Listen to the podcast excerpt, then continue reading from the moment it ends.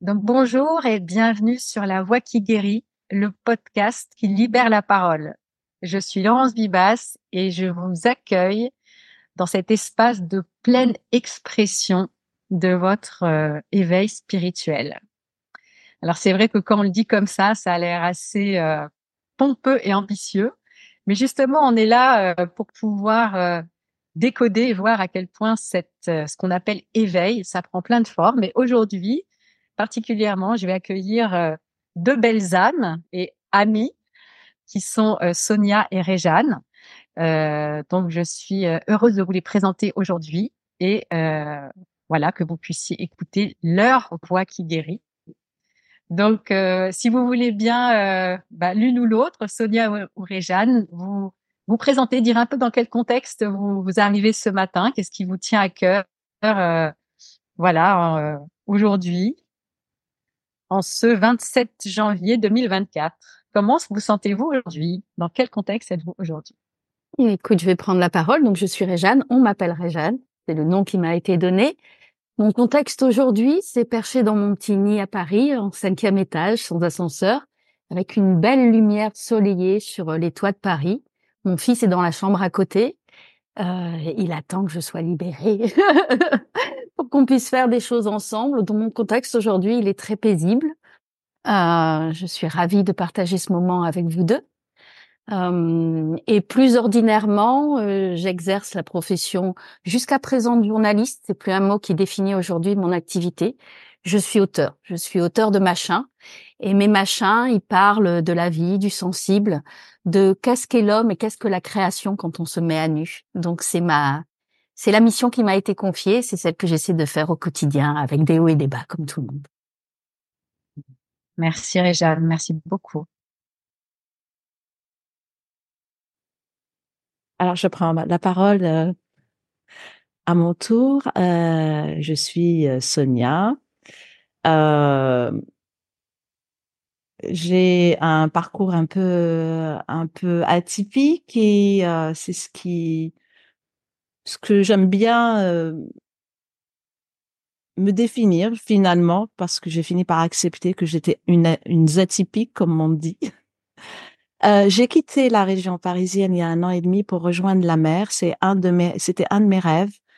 Euh, je suis née au bord de la mer et je voulais que la dernière partie de ma vie soit de nouveau face à la mer. Euh, chose faite. Aujourd'hui, je m'adapte à cette nouvelle vie avec tout ce que ça sous-entend. Euh, je suis dans un état de dichotomie en ce moment euh, entre deux êtres en moi, celle qui veut être dans une introspection euh, profonde et totale, coupée du monde, et l'autre qui est ancrée dans une réalité matérielle, pas toujours rose. Et euh, entre les deux, je jongle. euh, je jongle euh, tous les jours. Et et ça me va, c'est comme ça, ça me va. Et j'allais dire, et je n'ai pas le choix. En tout cas, je me donne pas le choix en ce moment. Et, et voilà. Euh, je suis accompagnée tous les jours par ma petite chienne euh, que je promène au bord de la mer. Donc, euh, j'ai cette grande chance de, pouvoir respirer l'air de la mer tous les jours, de voir la mer, de voir le soleil se coucher sur la mer et, voilà mon quotidien, voilà ma vie en, ce moment. Ah oui, euh, qu'est-ce que je fais? Je suis podcasteuse, euh, moi aussi. je suis podcasteuse depuis euh, plus de deux ans. Euh, et je parle beaucoup de santé et de bien-être, de plantes médicinales. Et on m'appelle, ou je m'appelle, la conteuse végétale. Mmh. Merci Sonia, merci. Merci à vous deux pour euh, ces belles introductions qui, qui vibrent déjà de votre, euh, de votre présence, qui donnent déjà une couleur euh, très très différente de chacune. C'est déjà super beau de voir cette, cette efflorescence de deux au début de ce podcast. je vais vous proposer donc à chacune de raconter votre réveil Et raconter, raconter son éveil, c'est pas raconter sa vie, c'est raconter un moment ou des moments qui ont changé votre vie. Un moment ou des moments dans lesquels vous avez vraiment pris une autre direction. Et puisqu'on est là dans la voie qui guérit, on va dire une direction qu'on va appeler plus spirituelle dans votre vie. Après, évidemment, ça se définit encore, la spiritualité. Chacune a, sa, a son mot à dire sur la spiritualité. Donc, euh, ça va être intéressant aussi de, vous entendre, de vous entendre sur, euh, voilà, qu'est-ce que c'est pour vous cet éveil euh, spirituel ou cet éveil tout court que vous avez, que vous avez vécu. Est-ce que c'est OK pour toi de commencer, Réjeanne Oui, bien sûr. Euh, moi, je vais faire une différence entre la recherche spirituelle et l'éveil, parce que pour moi, c'est deux chemins. Enfin, un est un chemin et l'autre est quelque chose qui m'est tombé dessus. Euh, donc, pour mettre dans le contexte le deuxième, l'éveil, je vais dire que dans mon, dans mon activité de journaliste pendant dix ans, euh, la recherche spirituelle et une forme de vérité spirituelle ont été cœur de ce que j'ai écrit. Donc j'ai beaucoup cherché, j'ai beaucoup expérimenté, j'ai suis allée voir des tas de voix et ça m'a nourri en tant qu'autrice, mais ça m'a nourri en tant que femme, bien entendu. Et pour aller vers le contexte qui nous intéresse aujourd'hui, qui est celui du de l'éveil, du réveil, moi je parle de réalisation parce que je trouve le mot plus juste par rapport à ce que j'ai vécu. Euh, il faut dire que j'étais à une phase de ma vie où j'avais décidé d'arrêter toute forme de recherche spirituelle parce que je voyais dans ma vie à quel point ça nourrissait en background, inconsciemment, encore un besoin de contrôle et de maîtrise du monde. Il fallait que je comprenne, il fallait que je comprenne au niveau matériel, au niveau émotionnel, au niveau mental, au niveau spirituel. Donc en réalité, je voyais à quel point je, j'accumulais je, un certain nombre de vérités et de briques qui, à ce moment-là de ma vie, m'apparaissait comme une forme de complexification encore et encore de mon rapport au monde, qui au lieu de m'aider à mieux vivre, était en train de de me de, m'alourdir en fait. Et donc le, premier pas a été une, une nuit au Sacré-Cœur où je m'étais inscrite comme volontaire pour une nuit d'adoration où on s'engage à passer une heure en prière au sein du Sacré-Cœur. Et ce soir-là, j'ai fait le pas physiquement de m'allonger dans l'allée centrale, les bras en croix, et de dire j'abandonne. J'abandonne. Euh, j'abandonne la recherche, j'abandonne la volonté de contrôle, j'abandonne la volonté de vouloir encore faire arriver Réjeanne quelque part, toujours plus haut, toujours plus lumineuse, toujours plus ceci, toujours plus cela, j'abandonne. Et ça a été, je pense, un acte symbolique important pour ce qui s'est passé la semaine d'après et qui est au cœur de ce que tu veux dont je témoigne.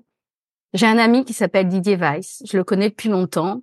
Je l'ai connu par l'univers de la musique, mais aujourd'hui, c'est quelqu'un qui, transmet des, des enseignements autour de ce qu'on appelle la non-dualité.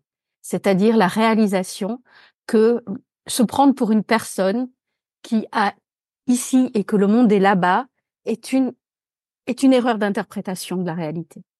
Et que si on change de regard, il n'y a que cela et que ce que je suis moi, ce personnage-là, eh ben, c'est la même réalité que le reste, en fait. C'est juste un point de vue sur tout ce qui est là. Ça, c'est le point de vue un peu théorique.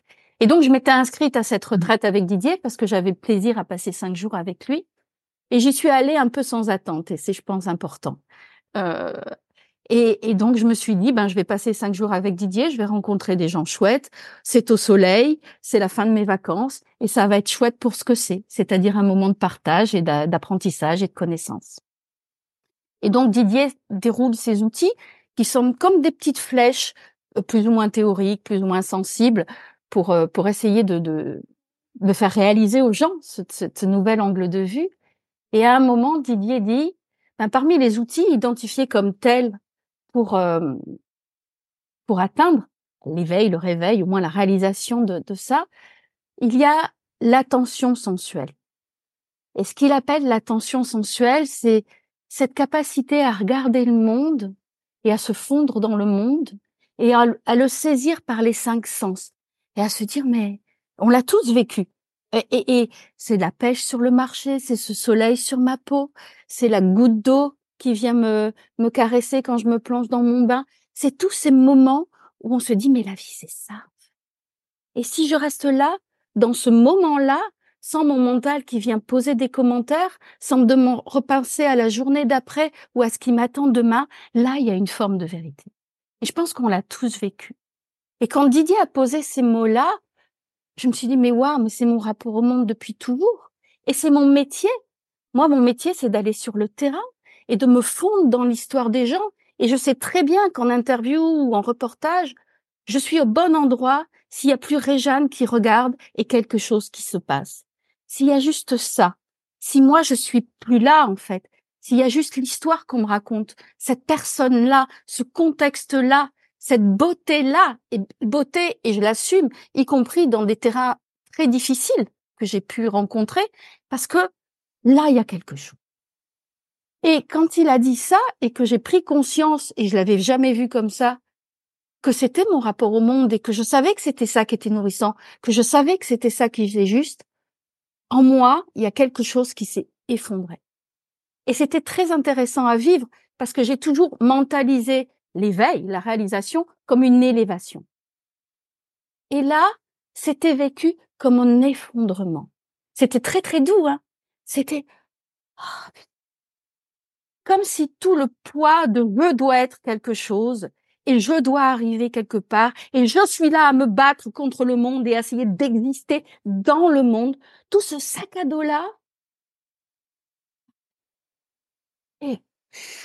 Et, là, je voyais toutes les images de la veille où on m'avait déposé la voiture devant une boulangerie, où j'avais dit bonjour à la boulangère, puis j'étais allée sur le marché acheter des fruits.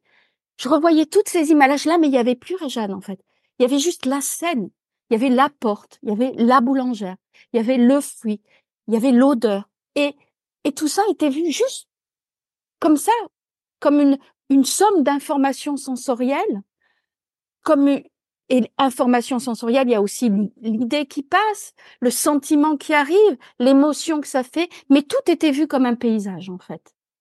Dans ce moment de conscience-là, il y avait plein d'informations qui disaient ça c'est le moment, ça c'est le contexte, ça c'est l'histoire, maintenant.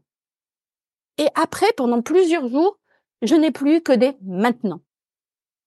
Le mental était et tout était vécu même pas comme une succession parce que c'était presque atemporel, comme ça allait d'instant à instant, de moment à moment, et la vie n'était plus que ça, et ça avait une valeur et une saveur tout à fait nouvelle. C'était pas nouveau. J'avais touché du, ça du doigt en yoga, en méditation, dans des moments de vacances, mais c'était furtif. Et c'était toujours Réjeanne qui vivait quelque chose. Qui disait, ah, tiens, ah, tiens, je prends ça. Là, c'était plus du tout ça. C'est-à-dire que vraiment, silence.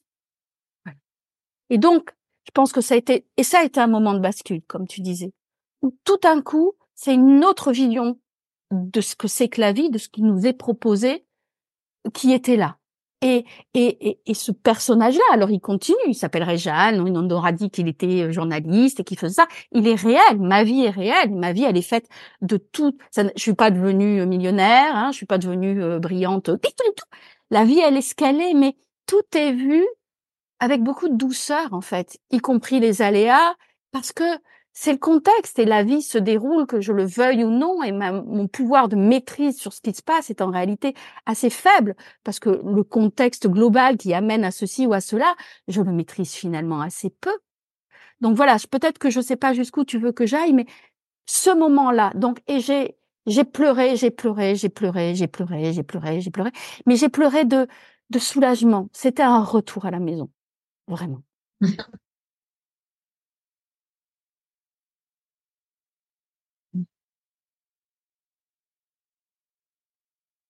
Mmh.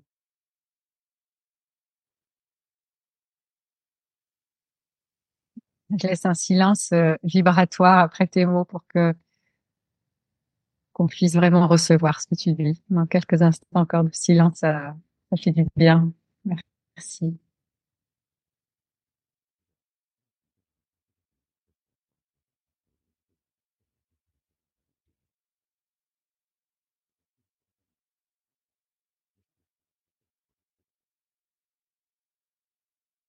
Merci Réjeanne.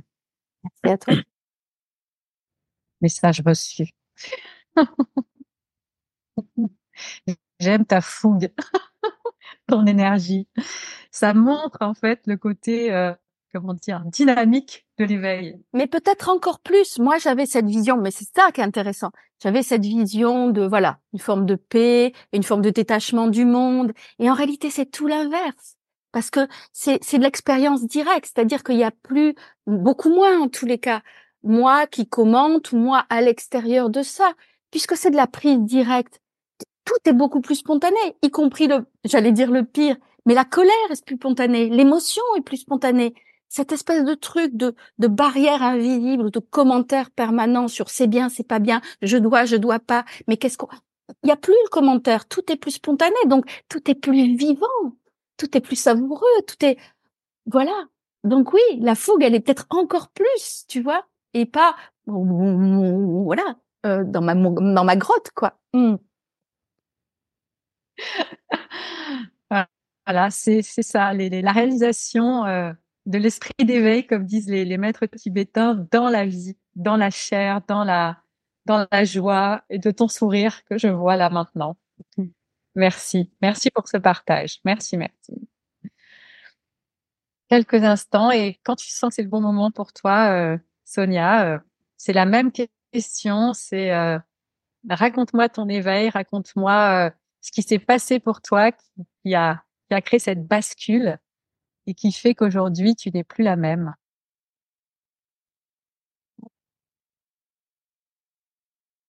oh. Je vais sans doute dire quelque chose de un peu comme enfoncer une porte ouverte me concernant. Euh, qu'il n'y a pas eu un éveil, qu'il y en a eu plusieurs. Euh, que c'est une série d'allers-retours euh, alors c'est peut-être lié à ma personnalité extrêmement mentale, intellectuelle, où j'arrive à un endroit, je lâche pas tout, donc je reviens comme l'effet élastique qui me qui me ramène en arrière et je dois refaire euh, ce chemin à chaque fois. Alors on revient jamais au point zéro, euh, puisque la vie est, enfin j'ai l'image de la vie et n'est pas un, cercle où on revient au point de départ. Non, c'est une spirale. C'est-à-dire qu'on a l'impression de revenir au point de départ, mais en fait, on s'élève à chaque fois. je ne sais pas si l'image est, là dans les esprits. La spirale ou ce ressort, même si on a l'impression, euh, vu d'en haut, que c'est, on revient toujours de A à B, A à B, mais en fait, on, on continue de monter. Euh, et, et c'est et, je suis cette un peu cette spirale là, c'est-à-dire que il n'y a pas un avant et un après, il y a une une série de révolutions au sens de, euh, de, de tourner autour de quelque chose et qui en même temps me fait décoller à chaque fois d'un, d'une strate, d'un niveau. Euh, j'aurais aimé vivre ce qu'a vécu Réjeanne euh, comme un avant et un après, et en même temps, je les ai eus plusieurs fois dans ma vie, sans que ça soit euh, un effet, je dirais, définitif. Euh, un, alors des retraites, ça, ça, ça pouvait être un moment euh, de un vécu dans une pendant une retraite. J'en ai fait plusieurs euh, d'obédience différentes euh, chez les bouddhistes, mais aussi euh, au Sacré-Cœur. J'ai vécu plusieurs jours avec les sœurs bénédictines où j'étais dans le silence. Je leur ai demandé de ne pas parler parce que j'avais besoin d'être dans le silence total et, et de ne plus parasiter euh, mon mental avec des mots pour aller dans le cœur le plus possible. Et je me souviens de ce moment extatique, je peux le dire aujourd'hui, où j'étais en méditation dans la petite chapelle la nuit, où il n'y avait aucune lumière, sauf la, lumière de la lune qui traversait les vitraux. Et moi, euh, sur leur petit banc de méditation, j'ai j'ai perdu la notion de temps. Donc je et comme j'avais fait le choix d'emmener ni montre ni euh, je ne sais pas combien de temps je suis restée, et, euh, et je sais que j'ai vécu un moment d'éternité à ce moment-là, puisqu'il n'y avait pas de début, il n'y avait pas de fin, Il n'y avait pas de pendant, il n'y, il n'y avait qu'une sensation, tout euh, encapsulé dans un instant qui a duré je ne sais pas combien de temps. En fait, je ne sais pas si je suis restée cinq minutes ou trois heures à cet endroit, sans, sans doute beaucoup plus que cinq minutes, parce qu'il y a, il y a des choses qui, qui nous rappellent le temps, ne serait-ce que la position de la lune ou de la lumière. On sait qu'on est resté une heure ou deux et pas cinq minutes. Mais en tout cas, ce qu'il m'en reste, c'est qu'une une sensation de de non-être, je pense, à ce moment-là. C'est que même mon corps, je le sentais pas, alors que la, la, la, la posture était assez euh, inconfortable sur un banc en bois. Et je n'ai, je n'ai rien senti de tout ça. Et euh, cette sensation, bien qu'elle date de, de plusieurs années, plus de dix ans, est encore très forte en moi. Je les ai vécues aussi euh, parce que j'ai entendu une phrase ou deux, une parole de Tishnatan, feu Tishnatan, puisqu'il est parti il y a quelques années. J'ai eu cette chance de, de, l'écouter euh, au, village des pruniers. Euh, c'est au détour d'un mot, souvent au détour d'un mot, d'une phrase, et hop, il y a quelque chose qui se passe. Ça peut être aussi une lecture.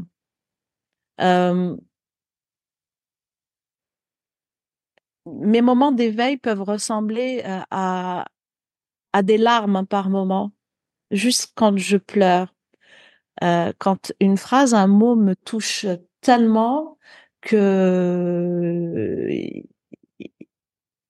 ça provoque une sorte de vide en moi et en même temps, comme disait Réjeanne, une forme de soulagement qui s'exprime par des, des pleurs, par des larmes. Moi qui pleure très rarement. Euh, j'ai les yeux très secs, c'est physiologique, je ne peux pas pleurer. Donc, et que ça s'exprime à ce moment-là, de cette manière-là, où euh, quand je lis une phrase dans un livre et que je, je ne peux plus aller au-delà, je ne peux que fermer le livre, fermer les yeux et là, des larmes coulent.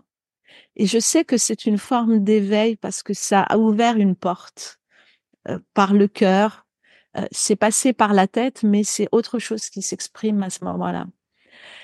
Et puis il y a eu cet éveil euh, assez euh, extraordinaire euh, au moment où je suis tombée malade, où je t'ai connue d'ailleurs à ce moment-là. Et j'étais dans la quête de qu'est-ce qui va me sauver au sens propre du terme, sauver ma peau, où je cherchais le miracle. Et euh, je l'ai fait à travers des prières, mais je suis allée chercher des réponses par tous les moyens. Alors euh, aujourd'hui, et comme c'est quasi anonyme, je, je peux le raconter euh, plus facilement, mais c'est passé par des prières, c'est passé par des médiums. Je suis allée voir des médiums, des euh, des personnes qui m'ont tiré des cartes, mais aussi des naturopathes, euh, des éthiopathes, enfin bon, toute discipline pour chercher la guérison physique et le miracle. Et le miracle s'est produit de manière avec d'abord beaucoup de colère. Je suis allée euh, voir une, ultime personne, voilà, c'était la énième personne que j'étais allée voir, c'est un guérisseur baliné qui se trouve que à ce moment-là, il était à Paris. Il vit à Bali, hein, c'est un guérisseur euh, comme on l'imagine dans les films, euh, petit bonhomme édenté, qui pratique de la médecine balinaise et qui était là à Paris. Et on m'a mis en relation avec lui. Je m'attendais à une séance où on allait, où il allait me prendre la main et me faire des appositions des mains et me dire voilà, j'ai bougé des énergies et tout, tout va aller mieux. Tu vas guérir euh, euh, et, euh, et, et, je vais te sauver de cette manière. Et ben ce monsieur, il a pris ma main, il m'a regardé il parlait baliné, donc il y avait un traducteur. Et la traduction, c'était il va falloir lâcher prise. Et là, je l'ai regardé. Hein J'avais envie de lui dire, mais tu te fous de moi.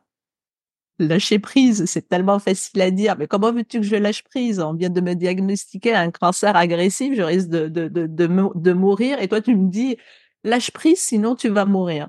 C'était sans ordonnance. Et je suis partie, sortie avec ça. Et dans la rue, j'étais euh, partagée entre des pleurs de découragement, de la colère contre la vie. Euh, pourquoi moi Pourquoi maintenant? Et puis l'autre là, euh, il vient, il a, il a traversé les trois quarts de la planète pour me raconter ça, quand même, pour me dire lâche prise, sinon tu vas mourir. Je ne sais pas ce qui s'est passé dans les jours qui ont suivi. Euh, ce n'est parce que j'ai j'ai juste explosé de colère. J'étais très en colère. Et je ne sais pas ce qui s'est passé après, parce que je ne voulais même pas repenser à cette séance. Ça a été une telle déception pour moi. J'étais un peu dans les livres, euh, euh, comment ça s'appelle, Mange Prix M, avec un peu des miracles autour de ces guérisons. Euh, et puis j'ai rien eu, j'ai juste eu cette parole qui me demandait de faire la chose la plus compliquée qui soit. Lâcher prise. Le vrai lâcher prise. Pas se, pas dire à son cerveau lâche. Allez, euh, tu peux pas contrôler ton cancer, euh, lâche-le et tu verras bien. Euh, vrai, bah oui, euh, quand ta vie est en jeu, c'est une autre histoire. Et donc, je ne sais pas ce qui s'est passé dans les jours qui ont suivi. Je sais juste que je me suis sentie différente en quoi, je ne sais pas, mais je me suis sentie très différente. Et à ce moment-là, en fait, je voyais une chiropraticienne énergéticienne. Et euh, donc, je suis allée à mon rendez-vous. Hein, je la voyais toutes les semaines. Elle rentre dans la salle d'attente, elle ouvre la porte, elle rentre dans la salle d'attente et elle se fige. Et elle me regarde et me dit, qu'est-ce qui s'est passé? Je, je sais pas. Je me sens un peu différente depuis quelques jours, mais euh, je sais pas, il s'est rien passé. Elle me dit, attends, il s'est passé un truc, tu te rends pas compte là, t'es complètement différente. Elle ne savait rien de cette histoire de rien. Je dis, écoute, je me sens plus légère, euh, je sais pas à quoi c'est dû. Il y a un truc qui s'est qui est tombé de mes épaules et c'est là où je te rejoins, Réjeanne. Euh, c'est comme si j'étais plus légère et comme si ma poitrine était plus élargie. Ça, c'était physique, c'était des sensations physiques. C'est à part ça, euh, il s'est rien passé de particulier. Euh, écoute, euh, je, je, me sens juste comme ça, mais tu fais bien de me le dire parce que j'avais l'impression que je m'inventais cette sensation. C'était mental. Donc, on va vers la séance, elle me dit, mais tout a changé chez toi, ton aura a changé, il y a quelque chose qui a complètement bougé, ça n'a rien à voir avec la quand je t'ai vu la semaine dernière. Et effectivement, euh, je me suis sentie joyeuse. J'avais un cancer agressif euh, le protocole qui m'attendait était des plus lourds. Euh, donc chimio, radiothérapie, ablation du sein, plusieurs opérations. Euh, le risque de ne pas m'en sortir. Et j'étais joyeuse. Mais vraiment, je sautillais sur place et tout ce que je mettais en place n'avait rien, n'avait plus rien à voir avec la, peur de mourir. C'était euh, la joie d'être là. Je sais pas, je, c'est, c'est difficile de, de mettre des mots. Et ça, c'est mon autre définition, je pense, de l'éveil. C'est quelque chose d'indicible. C'est très compliqué d'expliquer sans tomber dans dans des termes très usés et usité et usé, à mon sens. Euh, il y en a qui le font très bien. Dans certaines lectures, je tombe sur des phrases qui résonnent tellement en moi, euh, je reviens à tout à l'heure, où je ferme le livre et je pleure. Parce que ça, c'est, ça parle, c'est une vibration qui me réveille, et là, je parle pas d'éveil, qui me réveille à, à, à mes ressentis profonds sur lesquels je ne peux pas mettre de mots. Et toute la période de mes traitements ont été euh, dans cette joie-là. Déjà la veille, euh, quand je suis rentrée en, en clinique pour euh, mon opération, donc où j'ai enfin fini par accepter et la maladie et les traitements et le fait de perdre un sein, C'était euh, donc j'ai là j'ai compris que j'ai fini par accepter puisque j'étais dans la joie d'aller à l'hôpital. La veille, euh, avec mon chéri, on avait fait une journée de shopping pour fêter ça, un, dîner dans un resto gastronomique pour fêter ça. Et quand je suis arrivée euh, à la clinique euh, et qu'on m'a proposé un calmant, parce que ce que j'allais subir dans les heures et les jours qui allaient suivre, était tellement dur qu'on m'a proposé de prendre des, des, des médicaments, euh, des anxiolytiques en fait, pour. Euh, je dit mais j'ai pas besoin de vos anxiolytiques, je me sens super bien. Merci de me l'avoir proposé, mais j'en ai absolument, j'en ressens absolument pas le besoin. Euh, tout va bien. Et je disais ça avec un grand sourire, et je pense que je l'ai vu dans le regard des autres. On prenait pour une folle. ok, on peut être détendu, euh, mais pas joyeux à l'idée de subir ça ou ça. Ça n'a pas empêché d'avoir une opération qui a, qui a été douloureuse. Euh, physiquement, j'ai très mal vécu la, l'opération et la deuxième 24 heures après parce que j'ai fait un épanchement, donc on a dû me réouvrir pour euh, vider le sang en fait qui s'était accumulé à l'endroit de l'opération parce que le drainage s'était mal fait. Pendant une semaine, je ne pouvais pas manger, je ne pouvais pas me lever parce que deux opérations, euh, euh, enfin coup sur coup avec l'anesthésie générale et la perte d'autant de sang m'ont énormément affaibli physiquement. J'ai eu très peur aussi, euh, très peur d'avoir menti à ma famille et à mon fils à l'époque qui était jeune, parce que j'ai dit à tout le monde tout va bien, tout va bien se passer. Et, à un moment, je me suis dit, mais Sonia, peut-être que tu leur as menti. Mais en fait, pour moi, tout, tout, tout allait bien et tout se passait bien. Mais le se passer bien pour les autres, c'était guérir et peut-être que c'était juste mourir. Et, je me suis rendu compte du pseudo mensonge peut-être que j'avais euh, mis en place en leur disant ça. Voilà pour l'éveil.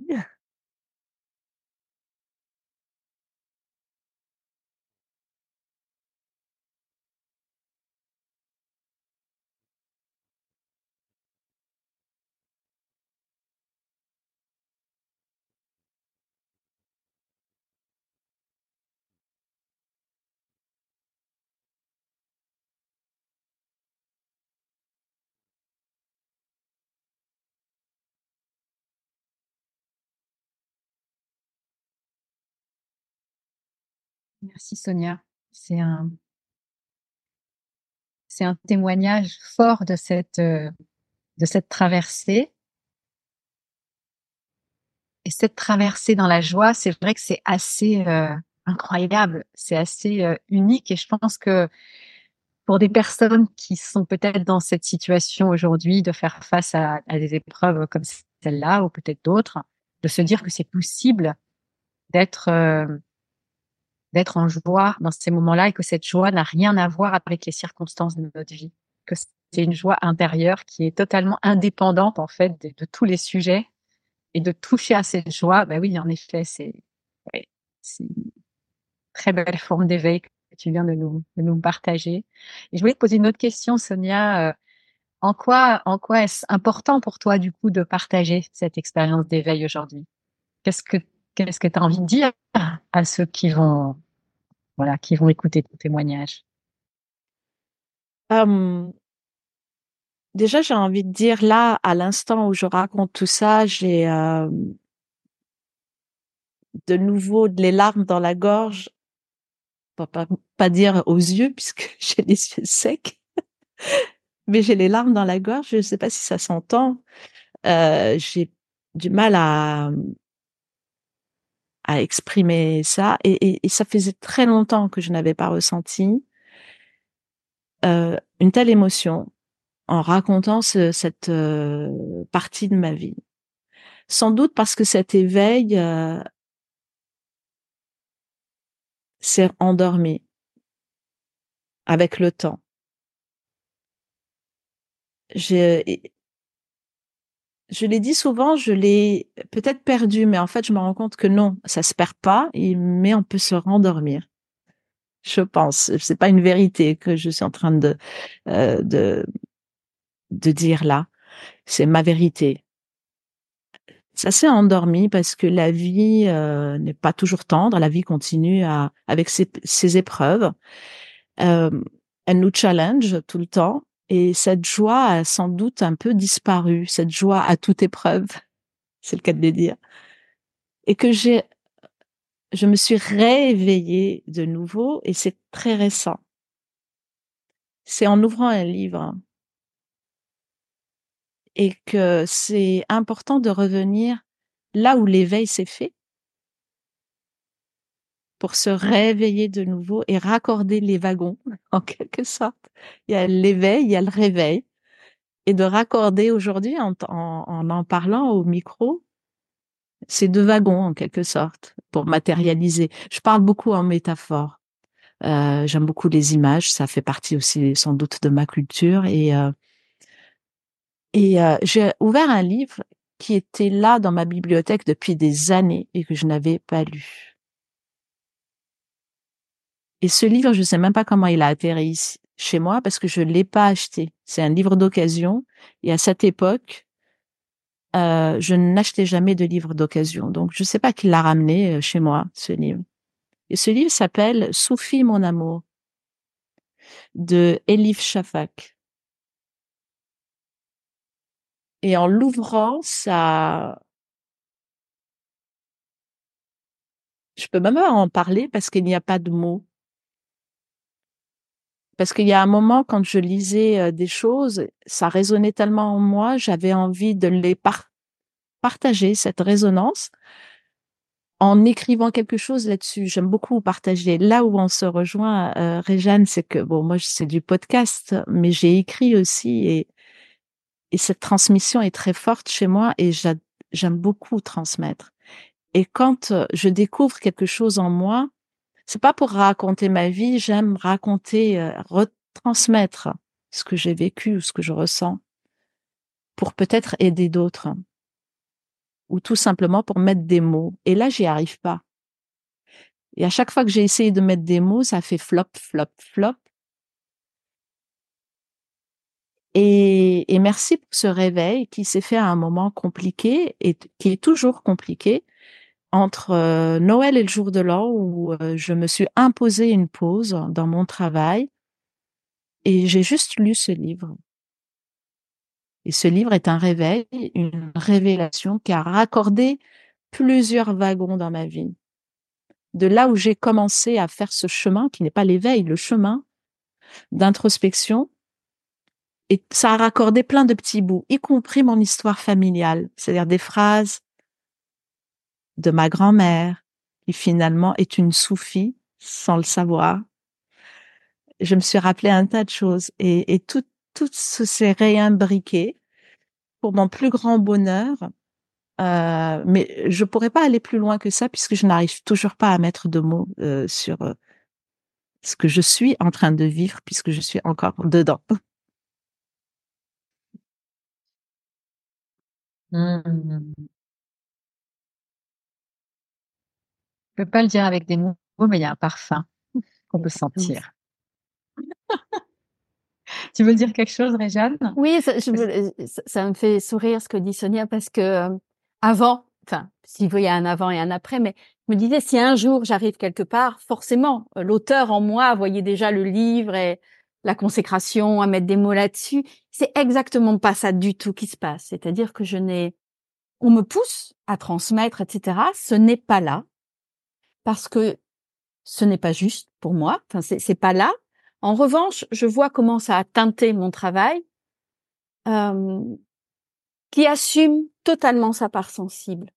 Donc oui, ce n'est que si si je dois aujourd'hui, si j'ai envie de transmettre, et c'est pour ça que je cherche pas à transmettre. Si mais si on me demande de témoigner, je le fais avec bonheur. Et tout ce que j'ai envie, et tout ce que je suis capable de transmettre, c'est un parfum. Donc une sensation, donc un regard sur le monde, une manière de poser des mots, de poser des images, de poser des voix. Euh, mais ça n'a rien à voir avec ce qui est dit. Euh, c'est la manière dont on le dit, c'est le sensible qui est transmis. Et donc, aujourd'hui, mon travail ne parle que de parfum, en réalité, et que d'images et que de la vie qui se déroule là, dans la présence. Ce qui est très fort dans le témoignage de Sonia, c'est à quel point ça parle de présence et à quel point ça parle d'amour, qui sont pour moi deux mots essentiels dans ce qu'on touche dans le réveil, dans la réalisation, que ce soit éphémère ou plus durable, mais c'est cette sensation, cette qualité de présence et cette, ce tissu d'amour, parce que pour moi, c'est, c'est presque, c'est presque, c'est sensoriel, c'est touchable, c'est cet amour-là. Quand, quand Sonia parle du, du repas avec son compagnon dans le gastronomique, quand on parle dans le shopping, là, on est dans la présence, on est dans l'amour, on est dans, dans cette joie qui n'a rien à voir avec le bonheur d'avoir, qui est dans cette dans cette sérénité d'être, avec tout ce qui fait la beauté de notre quotidien. Euh, euh, l'achat, l'amour, le compagnon, le petit moment, le, goûter en fait. Et, et, donc c'est très bien vu. Ça se, il y a des gens qui sont capables de faire des théories là-dessus, mais peut-être si on a envie de transmettre, c'est juste dans cette sensorialité-là, dans ce parfum-là, qui va avec avec la présence et l'amour en réalité. Si là, je suis présente et en amour, le cœur ouvert avec ce qui est, qu'est-ce qui se passe? Et c'est peut-être ça, le lâcher prise. Et si on n'y arrive pas, moi j'ai envie de dire, c'est pas grave, parce qu'il faut pas que ça devienne, j'ai vécu cet état et je veux le retrouver. Parce que là, c'est encore la personne qui veut s'approprier une expérience. Mais la vie est ce qu'elle est, il y a des hauts et il y a des bas, ça fait partie du jeu hypnotique de la vie. Et ça n'en relève rien à la réalité de ce qui est cette qualité de présence et d'amour, qu'on y soit aveugle sur le moment ou pas et qu'on la retrouve. Et ce jeu de va-et-vient, ce jeu de synchronicité du livre que tu n'as pas choisi et qui est là et qui est une reconnaissance. Reconnaissance de quelque chose qui est toujours là, qu'on le voit ou pas. Donc aussi, soyons doux avec nous-mêmes. Sur j'y suis, j'y suis pas, ça n'a pas d'importance. On me dit que c'est là et parfois je le touche du doigt et ça suffit en fait. Ça suffit. Soyons doux avec nous-mêmes, soyons en présence et en amour aussi avec avec ça, le fait que parfois le mental il fait et c'est pas grave, c'est le voilà. Ouais. C'est ça. Mmh, ça fait du bien. Ça fait du bien d'entendre ça, vraiment. Euh... Merci, merci à vous deux d'avoir euh, partagé votre voie d'éveil. Évidemment, on pourrait dire beaucoup plus, on pourrait aller beaucoup plus loin, on pourrait. C'est sans fin en fait ce déploiement, cette éclosion, cette éclosion en fait, elle est sans fin. Je voulais vraiment vous remercier infiniment pour la, justement pour le parfum et la, et la délicatesse de la trame de vos, de vos, voilà, de vos témoignages, de vos partages et de qui vous êtes et de qui nous sommes tous finalement. Donc, euh, merci d'avoir donné à La conscience est une. Et au sein de conscience, il y a un personnage qui s'appelle Laurence, un personnage qui s'appelle Sonia, un personnage qui s'appelle Réjeanne et qui s'agite dans tous les sens. Mais pour moi, en tant qu'autrice, ce n'est qu'une grande et belle histoire avec euh, X milliards de petits bonhommes et puis autant d'arbres et autant de fleurs. Voilà. Au sein, comme disait très joliment euh, un, un, éveillé, je suis et en mon sein, une histoire est contée. Et c'est vraiment ça. Je suis et dans ce sein-là, les histoires se racontent. Mais mettons-nous à la place de je suis et voyons l'histoire se dérouler. Voilà. Écoute, Réjeanne, c'est un magnifique mot de la fin. Je te remercie vraiment du fond du cœur. Je vous remercie toutes les deux du fond du cœur. Je, je vois. à euh, toi. Voilà, je vois votre lumière et votre rayonnement là, euh, euh, dans, avec ces images que vous donnez à voir. Euh, voilà, et merci à, à, ceux qui, voilà, voilà, qui vont recevoir vos paroles, qui vont vous écouter, qui, qui seront là euh, jusqu'à la fin, à le temps, euh, à, à, vouloir entendre c'est votre voix d'éveil. En tout cas, moi, ça m'a passionné. Et, et voilà, et donc cet épisode se termine ici avec voilà la voix qui guérit, le podcast qui libère la parole de votre expérience de votre de votre vie particulière, de de qui vous êtes à travers euh, des enseignements, des témoignages, euh, des méditations. Et à très bientôt pour le prochain épisode. Je vous embrasse. Merci. Et à tout de suite.